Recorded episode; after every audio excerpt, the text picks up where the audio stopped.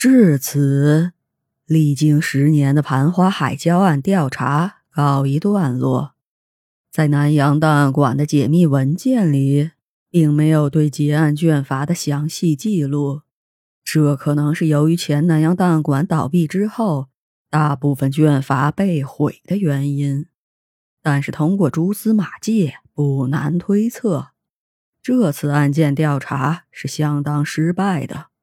不仅没有阻止对方带走瘟疫病毒，而且还损失了档案馆一员大将，这注定是一个悲剧收场。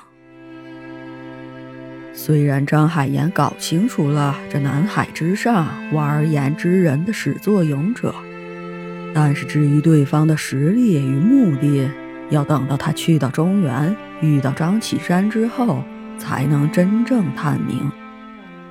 张海岩对这个名字很感兴趣，他听那个副官提过一嘴，仿佛是个了不起的存在。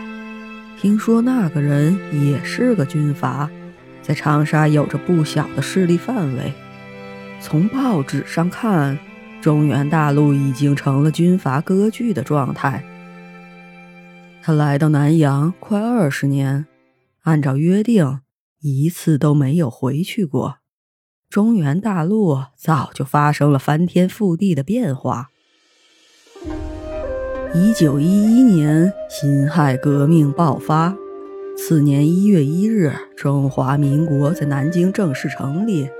同年二月，宣统帝宣布退位，大清正式灭亡。张海岩看着手里大清朝颁发的护照，心中苦笑。他都不懂拿着这货还能否入境，自己不过是下南洋做了几十年巡抚，这一转眼大清竟然倒闭了，那他现在算什么身份？所以，对于盘花海礁案的结案陈词要如何表述，张海岩已经有心无力了，因为他眼下有一件更棘手的事情。自己的国家没了，南洋海事衙门也不给发饷，干娘也失联了好几年，他们被彻底放养了。难道真的要跟着马德寻神父去英国混吗？他知道那个神父已经觊觎他很久了，应该是看中了他的学富五车、才高八斗，像这样的人才为己所用。不过他不可以就这样一声不响的离开，干娘对他有养育之恩，他无法说服自己。况且张海虾也不会同意。张海岩刚来到南阳的时候还穿着马褂，好像一个公子哥，然而一转眼，他已经剪掉了那个阻碍行动的辫子，换上了西服。不知道的还以为他穷困潦倒，已经买不起洗发水了。他之前跟着英国人混的时候，确实得到了不少实惠。跟华人和马来人相比，他确实更喜欢与洋人做生意。不仅是因为对方出价高，他发现洋人比较有契约精神，这可能跟他们的信仰有关。张海岩想着。信仰真的可以督促一个人成为有诚信的人吗？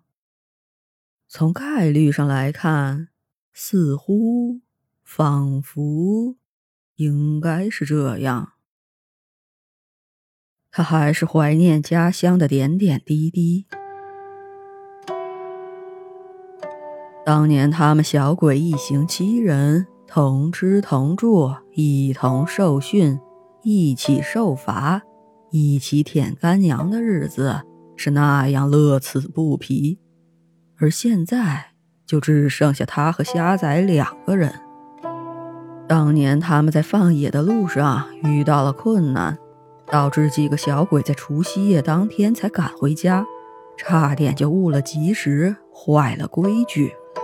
他记得那天夜里，干娘就站在大门口，焦急地眺望远方。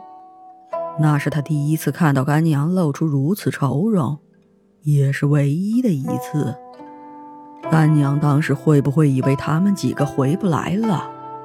他还记得，一向爱干净的干娘拥抱了他们几个灰头土脸的小鬼，那是他永远也忘不掉的怀抱，柔软且温暖，仿佛一道光。他本来以为过了放野考验，就可以在海事衙门任机要职务了，结果没成想，第二年。干娘就让他画押，外派到了南阳。他记得当时干娘问他是否能够一个人在马六甲生活三十年，他还满不在乎的点头。如今想来太过幼稚。三十年，人生有几个三十年？当时的他无法理解三十年对于人的一生来说意味着什么。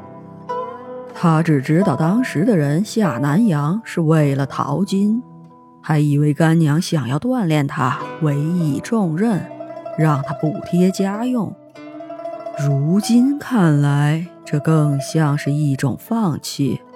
难道是因为他们在放野的途中差点失去一个同伴，干娘嫌他太笨，觉得他不适合在大陆那么复杂的地方生存？所以才被流放到亚洲大陆最南端吗。但是被放逐的并不只有他自己，他知道老大被外派到了越南，自己被外派到大马。张海虾他并不知道是如何被安排，也许干娘并没有打算让他走，他是在南下的大船上遇见虾仔的，当时他还很开心，觉得虾仔讲义气。如今看来，这已经不是简单的义气了。直到盘花海礁案过后，张海霞站不起来的时候，张海岩才恍然了解，一直以来这个兄弟在自己的生命中扮演着怎样的角色。那个照顾他衣食起居，放任他飞扬跋扈。为他的前半生遮风挡雨的男人，如今就安静地坐在轮椅上。当年他的救命之恩，他早就不知道还过多少次了。张海岩想着，要是能这样一直平静的跟虾仔在一起生活，也许也是极好的。怎奈天不随人愿。